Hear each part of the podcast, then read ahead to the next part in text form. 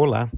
Este episódio contém um cupom especial de desconto na compra de qualquer um dos kits BHV B2A que você encontra na loja do nosso site, barmendashorasvagas.com. Fique atento para não perder o cupom e bom programa. O coquetel de hoje, sem dúvida, foi escrito a quem busca uma experiência de delicadeza e elegância. Nas palavras de David Wondrich, ele te leva tão rápido do ponto A ao ponto B que, se trouxéssemos para os dias de hoje, deveríamos chamá-lo de e-mail ou mesmo de um direct no Instagram. Liberem a pista, pois está posando no barman das horas vagas o drink que ninguém sabe muito bem quem foi o seu remetente, mas sabe a quem está endereçado. Eu sou Felipe Romano. Eu sou Gustavo Zaparoli. E eu, Ale Stagete. Sinta-se em casa, você é o convidado especial deste programa. Aceitam Air Mail? E você, vai beber o quê? Começa agora Barman das Horas Vagas Cultura Alcoólica para Amadores.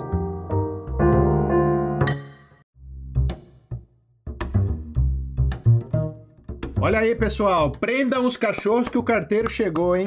Prendam os cachorros. Chegou o carteiro aqui, o barman das horas vagas no ar, trazendo uma correspondência especial para você. Essa, essa bebida, este coquetel aqui que chega de avião para este programa. Tudo bem, Ale? Tudo bem e você? Tudo certo aí? Certinho, certinho. E você, Zapa? Tudo, tudo bom por aqui também, tudo certo. O, o Airmail, né? Muito fácil de, de preparar, a gente já vai direto aqui logo para a receita dele. Ele tem a sua, a sua provável raiz ali dentro do, do French 75, que é um coquetel também já clássico, talvez mais conhecido, né, que o Airmail. Se você gosta, se você é um fã aí de French 75, se você costuma preparar aí para sua ceia de Natal, para o seu ano novo, né, para uma festa assim um pouco mais digamos, pomposa, assim, algo que requer algo mais, é, est um estilo, assim, algo bem bonito. O Airmail é uma alternativa ao French 75 e uma alternativa talvez até mais gostosa do que ele. Então vamos preparar aí o seu Airmail? Vamos lá. Para preparar você vai precisar dos seguintes ingredientes. É 30 ml de rum. Esse rum, ele pode ser o rum que você quiser. Tem muitas receitas que passam com claro ou o rum envelhecido. Eu aqui vou sugerir que você escolha um rum envelhecido, um rum gold, um rum um pouco mais um pouco mais colorido ali nas suas notas, que tem um pouco mais de complexidade. Então, 30 ml de rum, 15 ml de suco de limão, 15 ml de xarope de mel e 45 cerca, né, de 45 ml de champanhe ou um vinho espumante. E para preparar então o seu airmail, você vai colocar ali os primeiros ingredientes dentro da coqueteleira. Não coloque o champanhe, né, dentro da coqueteleira, senão você vai fazer causar uma explosão aí na, na, na sua casa. Então você pega os ingredientes, o rum, o suco de limão, o xarope de mel, coloca dentro de uma coqueteleira com gelo, né? Coloca muito gelo, agita bem para ele ganhar é, temperatura, né? Para ele ficar na temperatura ideal e também ganhar um pouco de diluição. Você vai fazer a coagem dele dentro de uma taça previamente resfriada e completar a quantidade ali de volume da taça com o champanhe. É, tem uma dica aí, né? O champanhe também tem que estar gelado antes. Senão você também vai, né, estragar ali toda a, a, temperatura do coquetel. E também, se o champanhe ele não está numa temperatura gelada, ele vai liberar muito mais gás e você vai perder toda essa, essa riqueza aí da, da bebida. E para Sem contar que vai espumar, cair tudo para fora. Isso, é. É difícil de você completar só o que você quer se ele tiver quente. Exatamente. Então, qual que é a, a dica aí? A dica é que você mantenha aí o seu champanhe gelado, né? Coloque na geladeira antes ou ponha lá no balde de gelo, né? Como se faz. Você, na hora de servir, serve é, lentamente. E qual é a taça desse coquetel? Eu já vi esse coquetel sendo servido de várias formas. Tem muitas formas. É, ele pode ser feito até num copo Collins, né? Naquele copo alto com gelo, inclusive, no copo. Então vai aí do seu gosto. O meu gosto é servi-lo numa taça flute, Por quê? Vou... Aqui a gente nunca fez nenhum coquetel numa taça flute, né? Então, para oferecer algo novo, algo diferente, a gente então vai fazer, né? Provar um coquetel numa taça flute, que é aquela taça, né? De champanhe que a gente conhece, que ela tem aquele formato que ela é feita para segurar as bolhas, segurar o máximo daquelas, né? Daquelas bolinhas de gás que tem dentro do, do champanhe. E aí você me pergunta, ah, mas não tem champanhe, champanhe é muito caro, posso fazer com outro vinho? Pode, pode fazer sim. É, desde que seja vinho espumante, né? Não é só pela a bolha pela bolha, né? Como a gente estava falando aqui antes de começar o programa em off. Você não vai lá colocar uma soda, né? Nesse, co nesse coquetel aí só para ganhar essa textura, né? Da, das, das bolhas. Você vai, é, o champanhe tem sabor ali, tem algo que é, é essencial para o perfil de sabor desse coquetel. Que você consegue, né? Aproximar ali do champanhe um vinho prosecco ou aquele o cava, né? A diferença entre eles é que é a região onde eles são produzidos, né? O champanhe francês, da região de Champagne, o prosecco vem na eu, vinho espumante italiano, né? Vem da região lá do Vêneto. Tem a cava, que é o espanhol, que é da região ali da Catalunha. Assim, o que, que faz um vinho ser espumante, né? É que ele tem duas fermentações. A primeira é para ele virar vinho mesmo, né? Você fermenta para ele, né, se As uvas. gerar o álcool. E a segunda fermentação é feita para gerar o gás a gente tem muita variedade de vinho espumante, né? Você pega aí o que gosta mais, o que cabe aí no seu bolso. A gente faz muito isso. A gente aproveita uma oportunidade que a gente vai beber um, um, vinho espumante para fazer, né, um coquetel. Porque quanto vai aí, né? Um vinho espumante tem 750 ml dentro de uma garrafa e você vai usar ali o 45 para fazer o, o coquetel. Ou também você pode comprar aquelas garrafas, né? De volume um pouquinho menor para experimentar. É, ficou faltando falar do mel, né, do, do, do xarope de mel. Tem muitas receitas que falam para você colocar uma colherada de mel. E eu vou falar por que, que isso aí não funciona. Já entrou com o mel numa bebida fria? Pra ver o que, que acontece com ele? Acontece ele nada. Fica, ele fica duro, É. endurece. Mesmo que você bata ele, ele, ele vai ficar em pedacinhos lá dentro, assim, não vai, não vai diluir tudo. Então, o xarope de mel seria é, na proporção ali que você quiser. Eu indico aí que você faça uma proporção de três partes de mel e uma parte de água. Você coloca ele para ferver né, no fogão, acende o fogão numa panelinha, você dilui bem esse mel. Esse mel vai ficar bem líquido. E ele não vai petrificar, não vai endurecer quando ele entrar em contato com o gelo. Isso é muito legal e é uma dica muito importante para você que quer preparar até outras coisas com, com mel é, gelado, né? Vamos dizer assim. Aí você, você consegue bater ele tranquilamente, você não vai perceber nenhuma solidificação do mel. E o que, que é engraçado nesse, nesse, nessa receita aqui? É que aqui você tem alguns produtos que ele tem uma variação, uma gama, assim, um leque enorme de qualidade e de sabores, de, de, de nuances, de, que é o mel e que é o, o vinho, né? O próprio rum, né? O pro... e o rum Na também. verdade, E o, na verdade, e o rum também, né? Então esse, esse é verdade, esse coquetel aqui, ele para o padrão é o limão, acho só. é, para cada vez que você preparar, se, né, obviamente, né, variando os ingredientes, ele vai ser tão bom quanto e vai ser uma experiência nova. E ele é muito bonito, ele é muito fino. Você pode ver que eu não fiz, não fiz nem menção à decoração. É, dizem que antigamente, né, é, eu não consegui nenhuma imagem dessas aí, infelizmente. Mas eu acho que eu vou decorar o nosso assim. Você vai poder ver lá no site. Que antigamente os, eles decoravam esse coquetel com um selo postal para fazer referência aí ao, ao Airmail. A B2A é uma distribuidora de bebidas, alimentos para bares, restaurantes, empresas, hotéis e eventos. E agora ela tá com uma novidade, pois ela abriu as portas para você que quer comprar tudo isso como cliente final no varejo. Sabe o que é mais legal? Nós do Barman das Horas Vagas com a B2A criamos os kits com os drinks dos episódios do nosso podcast. E claro, você que é nosso ouvinte poderá fazer sua encomenda e receber aí na sua casa. Acesse www.barmendashorasvagas.com e escolha o kit de bebidas para fazer em casa o seu drink preferido. Entregas para todo o Brasil.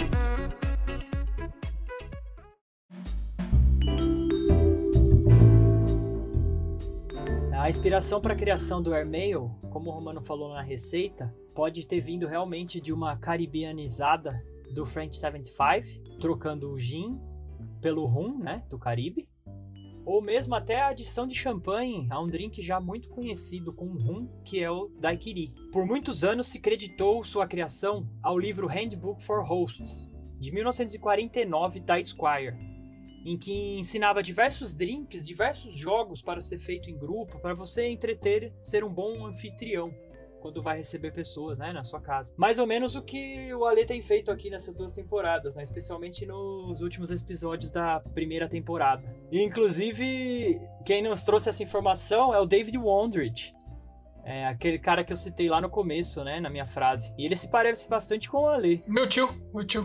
Dá um Google lá que vocês vão, vão perceber.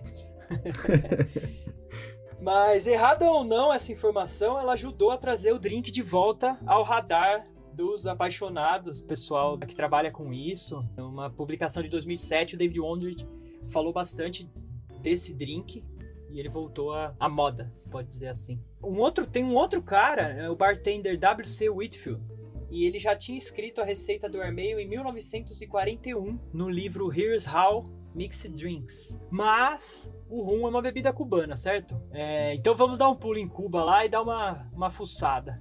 É descrito, né? O que se fala é que após a criação do sistema postal de correio aéreo lá em Cuba, 1930, a Bacardi utilizou essa, essa novidade, né? E colocou em seus panfletos de propaganda do rum um coquetel chamado Airmail, inclusive colocando a decoração um selo postal como o Romano falou. Mas não tem uma imagem desse panfleto, né? Não, não, então não se sabe realmente a veracidade, apesar de ter testemunhas que dizem que, que esse panfleto existiu, né? Não se sabe, não, não foi encontrado, não tem imagens desse panfleto. E vale lembrar aqui novamente que nessa época nos Estados Unidos estava rolando a lei seca, né? Então muitos estadunidenses viajavam para Cuba, que é ali pertinho, né, de Miami, atrás de bons drinks e podem ter conhecido o drink levado de volta para os Estados Unidos depois. Mesmo que seja verdade essa história do panfleto e tudo, a gente não tem como saber se a Bacardi criou o drink, ela nunca alegou ter criado nem nada. Ou se apenas utilizou uma bebida que já era popular na ilha, né? Como eu falei, pode ser uma variação do daiquiri. É, ou se ele só, Bacardi só usou como propaganda, né? Para aproveitar a, a, a, aviação ali, o correio aéreo, que era uma, que era uma novidade.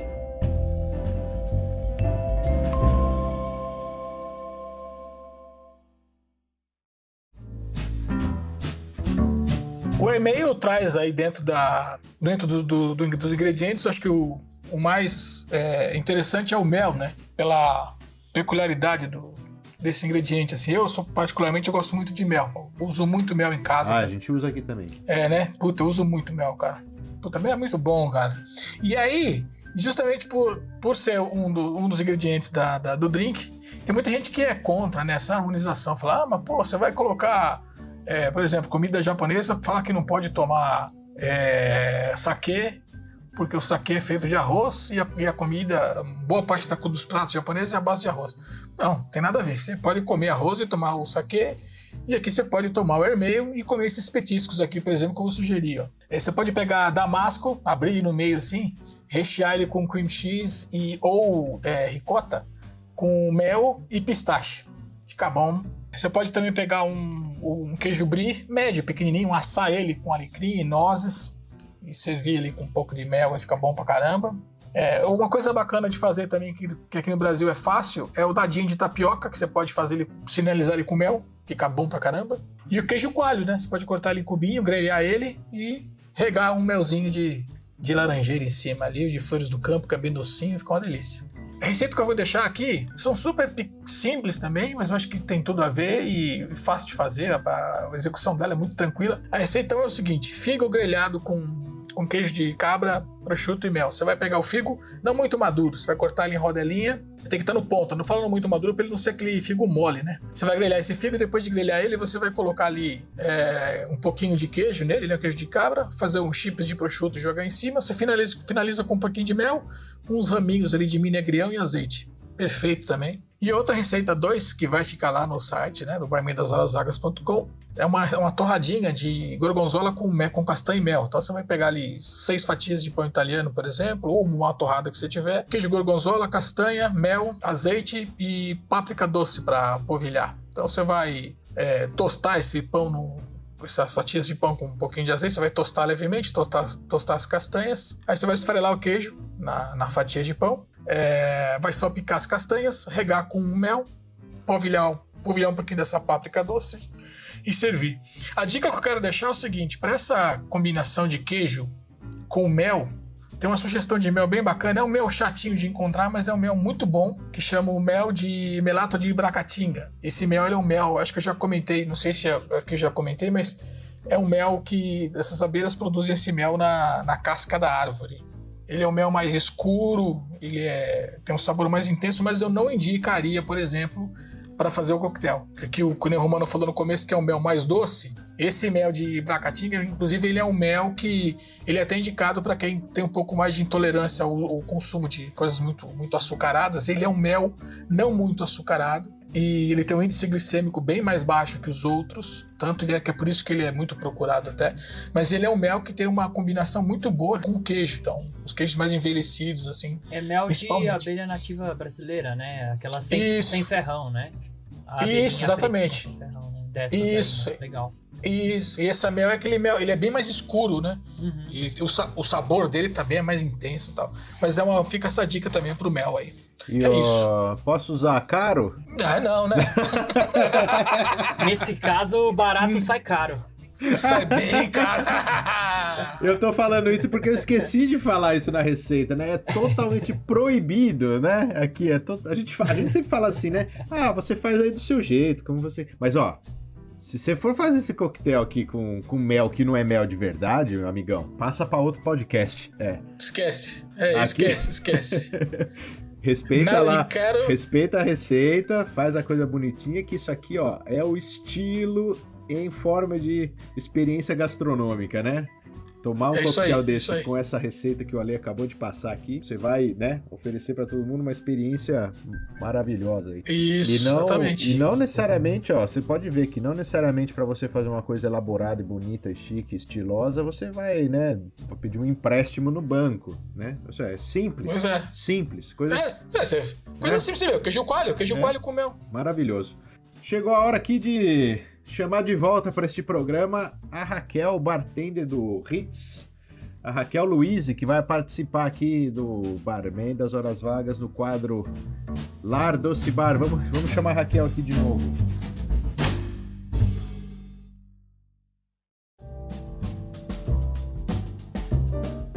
Barman das Horas Vagas apresenta Lar Doce Bar. Oi, rapazes! Oi, Romano, Zapa, Ale, tudo bem?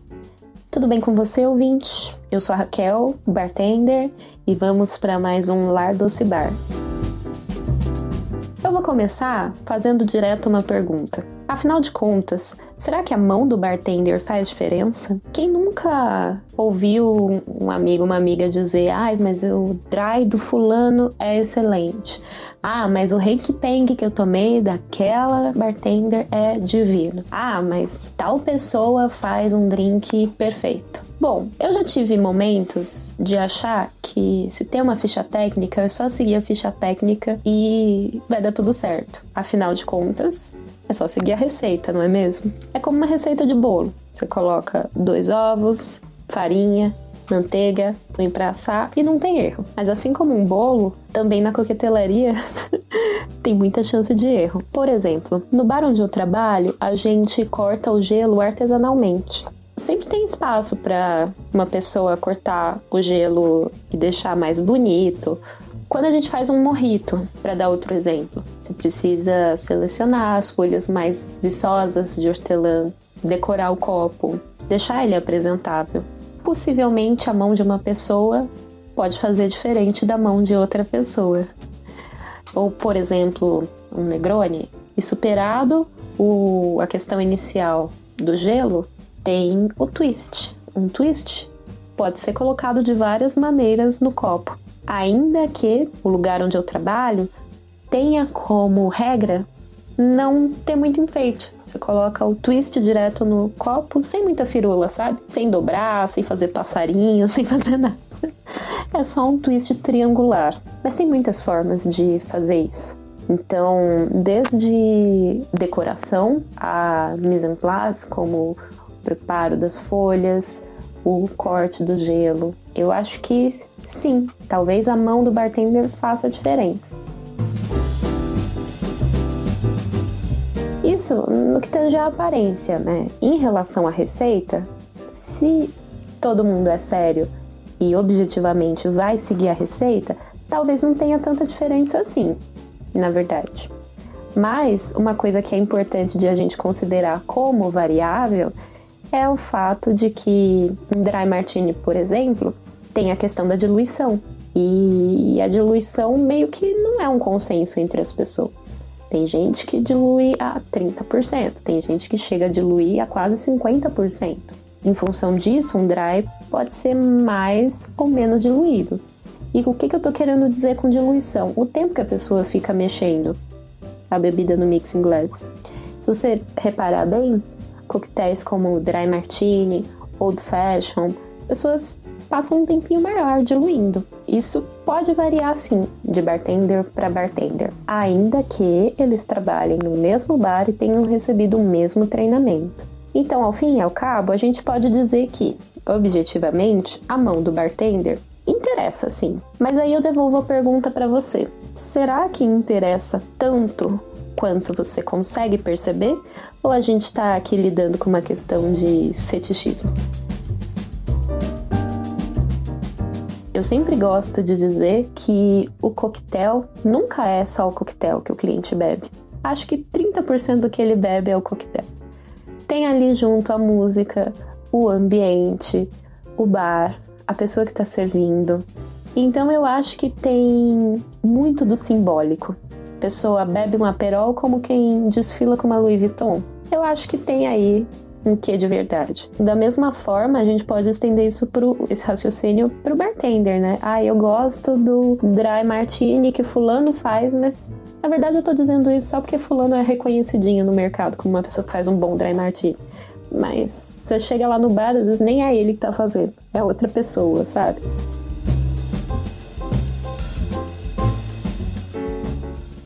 Eu acho que a gente precisa pensar sobre o que realmente importa pra gente na hora de tomar um coquetel. E pode ser que a resposta, de fato, seja isso do simbólico. E tudo bem a gente admitir que essas, esses símbolos são importantes pra gente, sabe? Tudo bem. Mas às vezes pode ter um monte de besteira aí nessas suas considerações. Eu deixo aqui a provocação, fico por aqui e até mais. É com você, rapazes.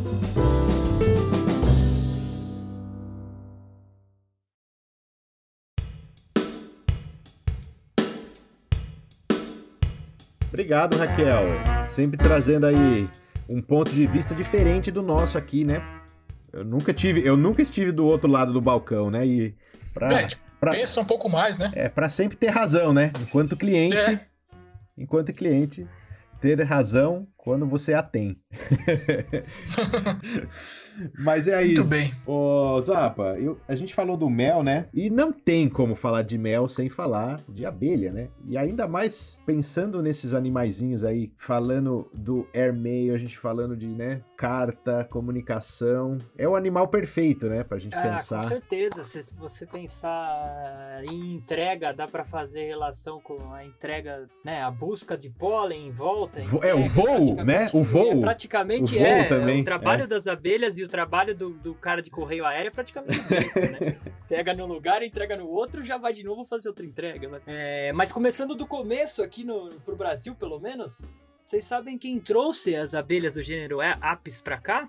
Ma não, ma imagina, você tá dormindo nessa foram, aula, eu acho. Foram, foram os jesuítas. é, é a, essa abelha primeiro que chegou para cá é abelha europeia, conhecida como abelha ocidental. E eles já criavam abelhas lá, né?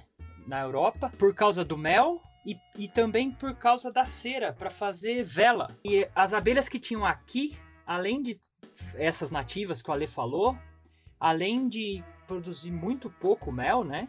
elas não têm colmeias tão grandes, produzem pouco mel, a cera é mais escura e uma vela escura, preta, seria algo impensável. Então foi trazido de lá colmeias com as abelhas. E lá na África tinha uma outra espécie, né? Ainda tem uma outra espécie de abelha do gênero Apis e produz uma quantidade muito grande de mel, porque eles, elas formam colônias com milhares de abelhas, né? É, elas são super agressivas e defensivas. Elas atacam inclusive grandes animais, como elefantes.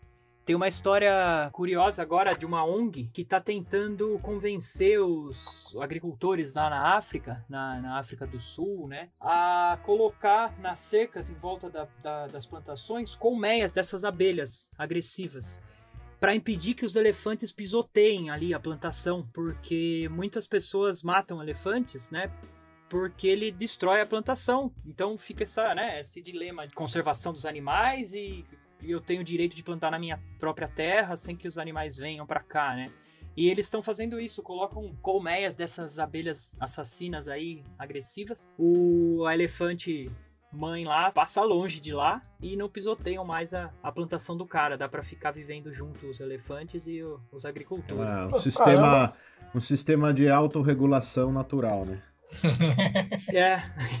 E aí, na década de 50, eu falei que ia explicar a história do Brasil, né? Um dos maiores geneticistas e agrônomos brasileiros, o War Warwick Kerr, eu acho que é assim o nome dele. Ele é considerado o maior pesquisador de abelhas do mundo, é, pesquisa, tem diversos artigos é, sobre o assunto.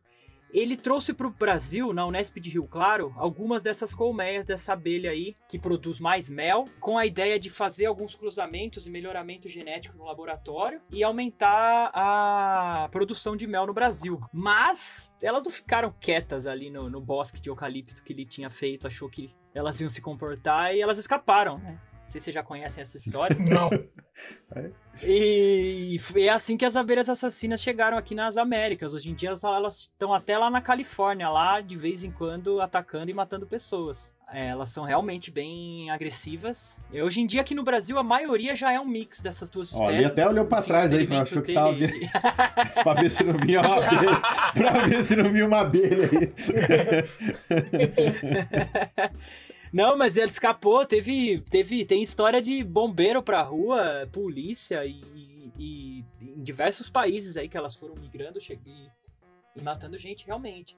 Hoje em dia já foi feito bastante um, um mix das duas espécies. A maioria já é uma nova espécie é, de cruzamento dessas duas. No fim, o experimento do cara deu certo. Continuando ali na relação do, do que o Romano fez entre a, o transporte e tudo e as abelhas, existe uma dança, né?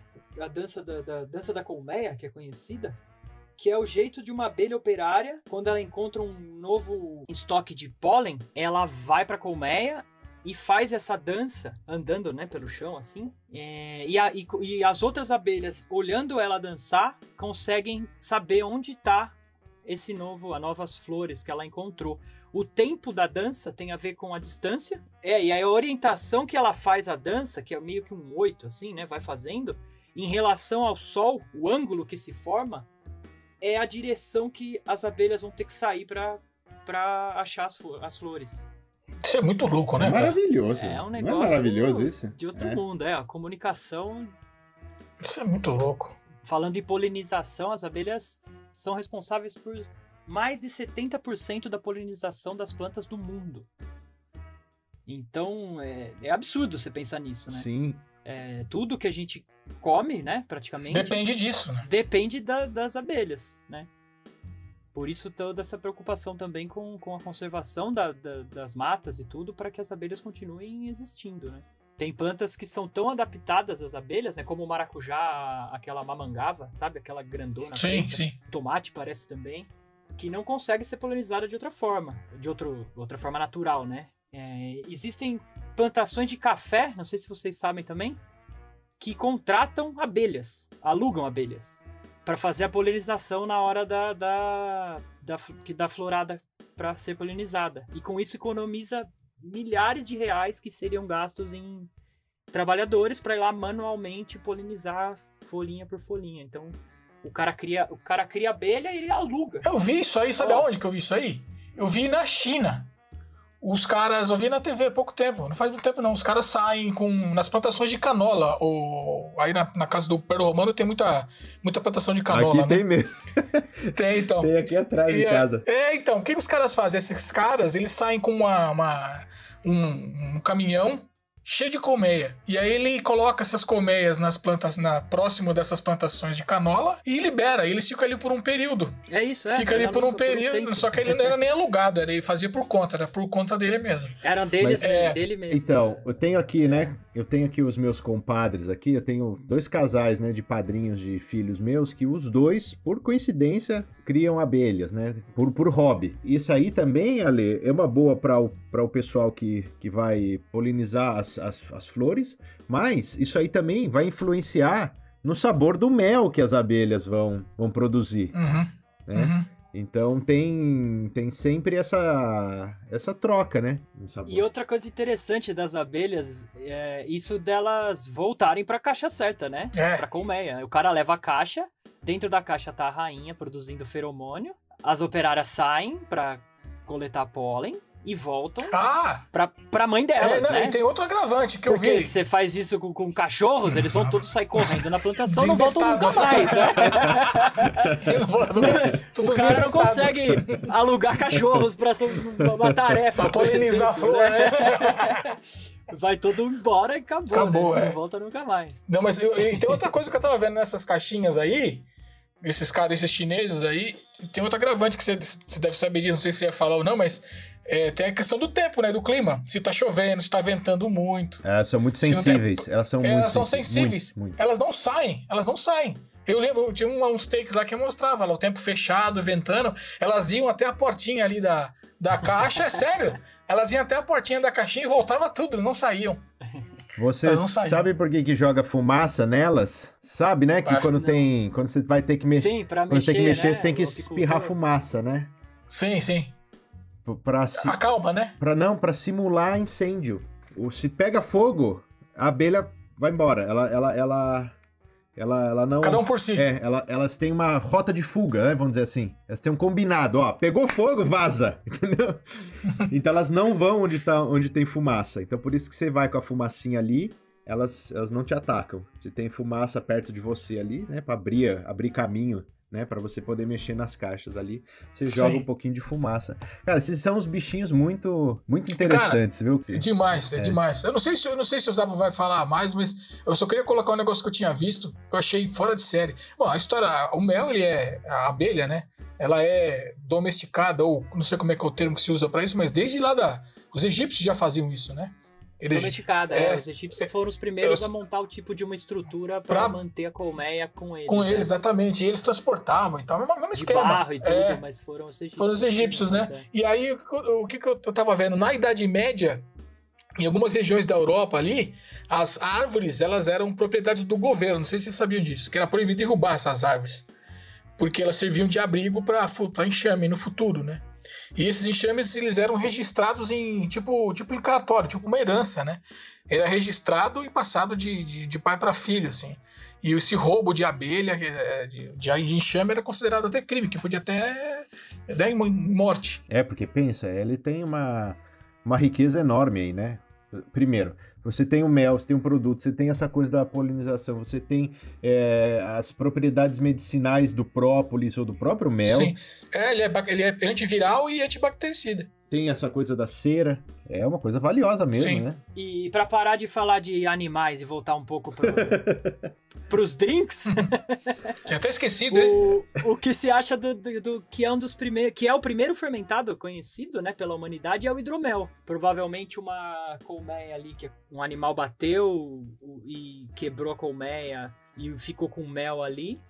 Dois, três dias depois já estava fermentado com álcool, né? E aí um, um ser humano, um, um ancestral nosso vai ali beber esse mel e na verdade tá tomando hidromel, né? Acho que para nós nem é uma bebida tão conhecida, agora que tem chegado mais para cá junto com cerveja artesanal e tal, mas para você aí em cima, mano, é... Ah, aqui é a bebida dos É vikings, normal, né? né? Bebida dos vikings. Era o miod. É, é, até falam que é a prova de que os vikings também passaram pela Polônia, né? Porque miod, quando você escuta a pronúncia o D, é em, po- em polonês, né? Miod com, com, com uma graduação mais alta, mais baixa e tal. E aqui o miod, que é esse D dinamarquês aqui, dos vikings, o miod, ele é, ele é também uma bebida muito parecida com esse miod é, é, polaco aí feito também com, com a fermentação do, do, do, do mel.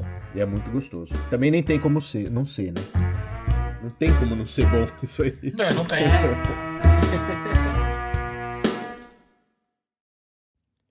O cupom com 5% de desconto para a compra dos kits BHV B2A é OUVINTE. Esse nome dele é um nome muito curioso para um, um coquetel que faz homenagem aí a esse, essa forma de, né, uma forma de transporte de carta, né, se a gente for ver assim, né, que, que isso... Hoje em dia não faz né, nem sentido, né? Mas então, lá, ah, lá em 1911, quando foi o primeiro voo de, de correio aéreo eh, noticiado, né, do mundo, de que tem registro, ele voou de Santa Rosa para Petaluma, duas cidades próximas ali na Califórnia, com três, eh, três malas de correspondência. E aí, que nem a gente tá falando, parece uma besteira hoje em dia pensar nisso, né? Mas na época, o ganho de tempo com essa entrega de avião foi impressionante, né? Sim, sim. Pô, e, e- e o que é legal disso tudo, a gente, a gente olha, né, pra essa situação hoje, né? Como, como, como são hoje o- o- a entrega de correspondência. Na verdade, a gente tá falando de. Ainda existe, né, correspondência física, né? Até, até eu nem sabia, mas ainda existe o telegrama, né? Não sabia também não. Ainda existe, você consegue enviar um telegrama ainda pelo correio ainda. É, isso aí, e essa coisa de correio, de entregar correspondência, é uma coisa antiga, cara. Eu não, eu não imaginava, mas é, o correio ele existe é, desde 2.400 anos antes de Cristo, aproximadamente, assim, tipo origem egípcia, né? Então os caras faziam, eles usavam um sistema de correio de, sistematizado de, de para propagar documento, que são cartas escritas dos faraós e tal, né? Eles já usavam isso nessa época. E, e- e o que é interessante de olhar, assim, né? Eu acho que o, paralelo bacana de fazer é o seguinte: a gente consegue olhar a comunicação hoje, como ela funciona, né? As mensagens escritas por SMS, é, ou pelo próprio e-mail, né? Ou por correio, que ainda existe e tal. Mas é fazer esse, esse, esse pensamento, essa, essa, essa linha do tempo, né? De, de como isso começa. Então você começa ali com arte rupestre, passa por papiro, aí você entra com correios, né? É, sistemas, é, sistemas propriamente ditos de, de- de levar informação, né?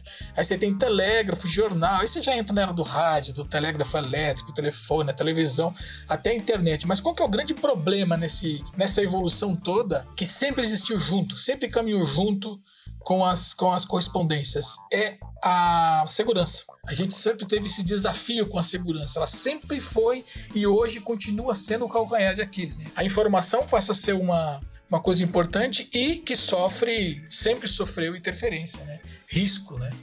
Espionagem. Espionagem, né? exatamente. Decifrar, Você faz o código, tem o contracódigo, né? Exatamente. Vai- vai- Invasão É. hacker. Invasão É, da- hacker continua sendo. É, o, que, eu- o que eu achei interessante que eu vi assim é que o- os telégrafos eram utilizados é, para cerca de 1.300 anos antes de Cristo, mas muito diferente do que a gente está acostumado. Eles eram era emissão de luz usado com tochas. Eram códigos com tochas. E essa, a primeira vez que esse código foi usado, olha que muito louco isso, foi para anunciar que Troia tinha sido derrotada por, por Esparta. Eles usaram, eles usaram exatamente esse código por tocha, que Deu era o, ruim. o telégrafo. É, deu ruim. a casa caiu. Ou, é nóis. É, depende de quem que mandou a mensagem. Se foi comemorando ou se foi os Exatamente. vencedores ou os perdedores. Exatamente, mas é muito louco isso, né? E a gente falou dessa primeira entrega aí americana, né? Mas a gente teve também a nossa primeira entrega aqui, né? Ela foi feita de- do Rio a São Do Paulo, Rio? né? Rio São Paulo, é. Era Do uma entrega Rio? para ser feita em quatro horas, a média. É, do Rio a São Paulo, vinha um avião, né? Trazendo duas cartas. Duas cartas. Duas cartas no avião. E essa primeira entrega aí que teria que teria que ser um sucesso, né? Não podia falhar, né? Era a, missão, né? Você vai levar essas duas cartas aqui de avião do Rio a São Paulo. O que, que aconteceu no meio do caminho? tinha tanto vento, né, em contra a aeronave que eles atrasaram. Você falou quatro horas eles tinham que chegar? É, eles demoraram quase o dobro. É, demoraram muito tempo. Demoraram. Demoraram tanto tempo que escureceu, né? São Paulo, é. Em São Paulo, no meio do, do, né, do planejamento deles, eles iam chegar com a luz do dia aqui e deveriam aterrissar ali no, no, no, campo de Marte. Só que escureceu e aí eles não conseguiam mais fazer o pouso. Aí tiveram que fazer o pouso onde estava aceso ali. Olharam ali, ó, chega. Na moca ali, ó. Vamos ali que tem o, o hipódromo ali, ó. Pum. Pousando no hipódromo, bicho. Fizeram o pouso os caras pousaram, pegaram a carta com a mão, pularam o muro do hipódromo, saíram correndo. Foram a pé, lá pegaram o táxi, né? Pegaram o táxi, falaram, ó, você tem que ir agora lá para aquela agência central dos Correios ali no centro, e tá até lá até hoje, né? Até hoje, é a mesma agência. E chegaram lá e entregaram as cartas, né, com sucesso antes do fechamento. Tinha um funcionário é, esperando Esperando chegar, lá, né? né? Tinha é. gente para bater palma, lá certeza. É. Né? Tinha, tinha, tinha. Missão Fotógrafo, cumprida. né? Missão é, cumprida, é. é. então, mas eu acho que o que eu acho que é legal nessa evolução da comunicação escrita, eu acho que tem vantagens e, e desvantagens também. Mas é, o que eu acho legal é essa coisa da velocidade e a integração que a gente. É, claro que isso também ela é uma falta de filtro de, de urgência. Eu Sim. vejo assim, existe uma, uma, um desequilíbrio no senso do que, que é importante do que, que não é. É por isso, às vezes as pessoas mandam mensagem, passou cinco segundos, se você não responde, o nego já fica achando que você morreu, sabe? É, ansiedade, né? É, e uma outra coisa que, que eu acho que é que até me preocupa um pouco é com relação assim a, a nossa pensando assim na no poder da linguagem, no poder das palavras, no poder da, do que, que é uma pessoa que sabe se expressar bem, o quanto as imagens estão interferindo nesse tipo de comunicação escrita. Porque hoje em dia, se você não coloca um, um, um emoji, né? é, a pessoa, por quê, cara? Sempre acha que você tá bravo. Eu você não... tá bravo comigo? Eu não sei se acontece com, com vocês, mas comigo acontece muito. O cara. tempo todo. Eu já eu exatamente faço isso, uso emoji pra ele, ele entra como um selo. Pra mostrar que você tá fazendo uma piada. É um tem, selo de humor. precisa, é. senão. É. é, o selo de humor. É. E pra mim, é. eu acho que isso é uma involução, porque a gente tá perdendo nosso poder de abstração, nosso poder de interpretação de texto e a nossa, e a nossa capacidade de escrever também, né? Em certo ponto. Será que isso é um problema só de brasileiro? Aí também é assim, Romano? Não, você que mora não, fora. Acho que, é, acho que é um problema acho que é mundial. mundial é. Geral? Mundial? Geral, geral. É, eu acho que quando a gente tinha que tinha aula, né? Aula na eu não sei como é que é isso. Interpretação de texto, né? Não, aula para escrever carta. Né? É, carta era tipo. Ah, também. Era, de... uma, era uma das opções do vestibular. Na né? aula de redação. Na redação né? fazer uma carta, né? Isso. É, é, é. E tinha todas as, as maneiras formais, né? E, e não que eu acho que as pessoas tenham que falar no dia a dia é, da maneira culta, digamos assim, né? For, muito formal. Uhum. Mas eu acho que isso é, é uma ferramenta. Você poder, poder se expressar de maneira adequada em momentos adequados, né? Hoje em dia, isso aí, meu filho, com esse negócio de. Primeiro que você não sabe nem escrever, né? O corretor corrige. O corretor corrige para você. Eu, é, e no mundo inteiro, né? A gente falou de avião, aviação brasileira, né? Tem, pô, tem o Santos Dumont aí. Não quero nem entrar na discussão aqui de quem criou o avião e tal, porque para mim é o Santos Dumont. Santos Dumont. Ponto. Sabe? É, pronto, acabou. Acabou a discussão. Mas, mas, se você quiser preparar esse coquetel aqui com um rum, existe um rum que é muito elogiado, inclusive, hein? Um rum bem bom, assim. Aqui na Dinamarca ele ganhou aí uh, muitos elogios, falando, nossa, isso aqui é um, uma coisa brasileira, assim como, como né, pouco, pouco se vê. Um rum brasileiro, né? Chamado Santos Dumont. Então imagina que legal, você faz aí um, um airmail, cara, usando um rum Santos Dumont. Santos Dumont. Cara, tudo a ver. Muito né? legal, tudo é. a ver. Você pode fazer um, uma sobremesa também, né? Com 14 bis. Um pavê, né?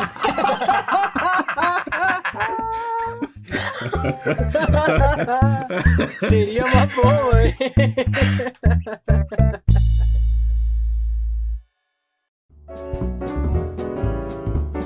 E aí, pessoal, chegou a hora então de apertarmos o cinto aí, que nosso avião aqui tá pousando já para terminar esse, esse voo durante esse episódio que a gente fez aí pela história e pela todos os assuntos que o que o Airmail suscitou aqui no meio da, do nosso bate-papo.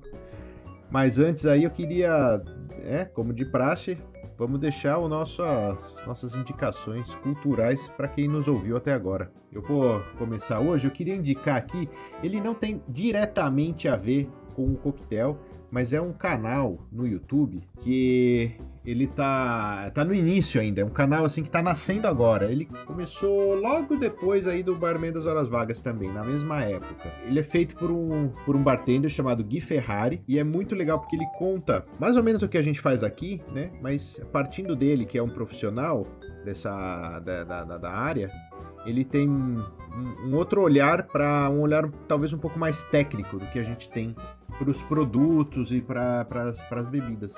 Então ele tem um formato muito, muito bonito, muito simples e muito elegante né, dos vídeos que ele faz. Então esse, esse canal chama Barra Codex. Legal. E chama Gui Ferrari com Barra Codex. Né? Uma outra indicação, mas aí é já para quem tem uma leitura em inglês aí. Quem consegue ler inglês, eu vou deixar indicado aqui para você um, um, livro do David Wondrich, que foi esse historiador aí que o, que o Zappa falou na história, né? Ele era um, ele é, né, um historiador de coquetéis, um historiador que se dedicou a estudar a história dos coquetéis, as origens e tudo, os processos. E ele tem um livro que ganhou um prêmio também chamado Imbibe, que ele pega a história, né, ele começa a fazer uma, uma busca historiográfica dentro, seguindo os passos né, do, do Jerry Thomas, que foi um dos primeiros caras que escreveu um guia para bartenders. E o que, que, é engraçado, né? E super importante, na verdade, que, que ele descobriu que muitas das terminologias que estão nesse livro aí do Jerry Thomas, por exemplo, como o gin, que o gin que ele fala, se você for preparar aquele coquetel com o gin, o estilo é, de Londres, né, que a gente tem hoje muito, né, o dry gin, o London Dry Gin, é, não era a mesma coisa. Quando ele fala gin ali, ele tá falando do que a gente chamaria de genebra hoje, né? A outra bebida lá, mais antiga. Né? Porque ela não é tão seca, ela tem, né? Uhum. Então, muitos desses detalhes históricos ele conseguiu desvendar, entender por que, que as pessoas, as pessoas achavam que não era, é, muitas vezes, ah, nossa, essa receita aqui tá errada. E que não era a receita errada, era a bebida que estava errada, com a qual as pessoas estavam preparando aquela receita. Então é muito, muito legal essa, essa, essa publicação dele, o Imbibe. Ela, tem, ela é de 2007, ela ganhou uma revisão em 2015. Então fica aí a dica aí para quem quiser estudar um pouco mais a fundo a história da coquetelaria. Esse é o cara, hein? Esse é o nome, hein? David Wonders. Pega, cola nele lá que a gente vai ganhar muita informação vinda dele. Eu vou. Uma indicação minha é uma pegada bem ambiental aqui para ajudar na conservação do nosso planeta. eu, eu acho que não importa onde você mora, em que cidade for e tudo, tá crescendo, né? Bastante essa conscientização né, pelo ambiental. E aqui em Jundiaí mesmo tem gente já fazendo isso, que é a criação de abelhas. O Romano falou aí também na Dinamarca, é, para o interior do Brasil, para o norte, nordeste. Eu tenho falado com pessoas que estão fazendo. Tem um amigo meu que estou comigo, mora em Natal e está criando. E é essa criação de caixinhas de abelhas sem ferrão, né? Abelhas sem ferrão, que são as abelhas brasileiras, para produção local de mel ou simplesmente para você ter essa criação e ajudar na polinização dos pequenos fragmentos de floresta que ainda nos restam, né? É, para quem não conhece Jundiaí, tem aqui a Serra do Japi, né? É uma grande quantidade de mata, de, de animais e tudo. Então, além de você estar tá fazendo algo interessante para quem tem criança e tudo, e abelhas nem são perigosas, você consegue entrar em contato com essas pessoas. Eu vou deixar lá no site nosso lá, é, tem alguns contatos, né? Então, vou deixar lá depois no barmendashorasvagas.com. E essas pessoas realmente são, são sempre apaixonadas, né? por abelha, por conservação, por, por, biologia, mas é uma coisa bem legal. Eu acho que é uma indicação boa, além de cultural, e ajuda a proteger o planeta. Valeu, Zapa. Muito bom. Muito bom. Cara, minha, minha indicação ela é, é super singela, assim, mas é muito legal. Tem a ver com, com os Correios. É um documentário que teve na antigo, na, no History, falando sobre o uso dos pombos correios na Primeira Guerra. É... E é bem legal. Isso aí sim era o primeiro airmail, né? Esse aí, literalmente. literalmente. E tinha um problema aí. Na verdade, o desafio, o grande desafio era não ter. É, a comunicação era muito difícil na Primeira Guerra, né? E não podia ser por fio, né? Com condutor elétrico, nada disso, por conta justamente aquilo que a gente falou lá atrás, né? De problema de segurança, etc, né? Então o pombo correio era a saída. E as mensagens eram codificadas, né? Ainda assim elas eram codificadas, né? E o pombo correio, esse, eles falam sobre o uso do pombo correio na, na Primeira Guerra. E, e é interessante, estava vendo depois das minhas pesquisas que eu estava vendo depois das minhas pesquisas que o é, até hoje é muito comum, né? As pessoas é, têm campeonato, né? De, de pombo correio. Tem pessoal que cria, que faz o treinamento, etc. É bem legal. Mas minha dica é isso aí, vai ficar lá no barmendashorasvagas.com. Obrigado aí, Ale. Obrigado aí, Zapa, também pela, pelas indicações que vocês trouxeram. E nós vamos ficando por aqui. Mais um episódio do Barman das Horas Vagas. Espero que você tenha gostado. Acesse lá tudo aquilo que você é, perdeu, pulou, assim, pode voltar ouvir de novo. Ou então vai ter lá receita, indicação, harmonização, tudo lá no nosso site barmendashorasvagas.com e também o complemento desse episódio, né? São os posts que a gente coloca lá no nosso Instagram, podcast BHV. Divida aí com seus amigos, com todo mundo que quiser se interessar por fazer coquetel em casa e a gente fica por aqui. Um abração para você e até o próximo Barman das Horas Vagas. Tchau, até a próxima. Até. Valeu, tchau.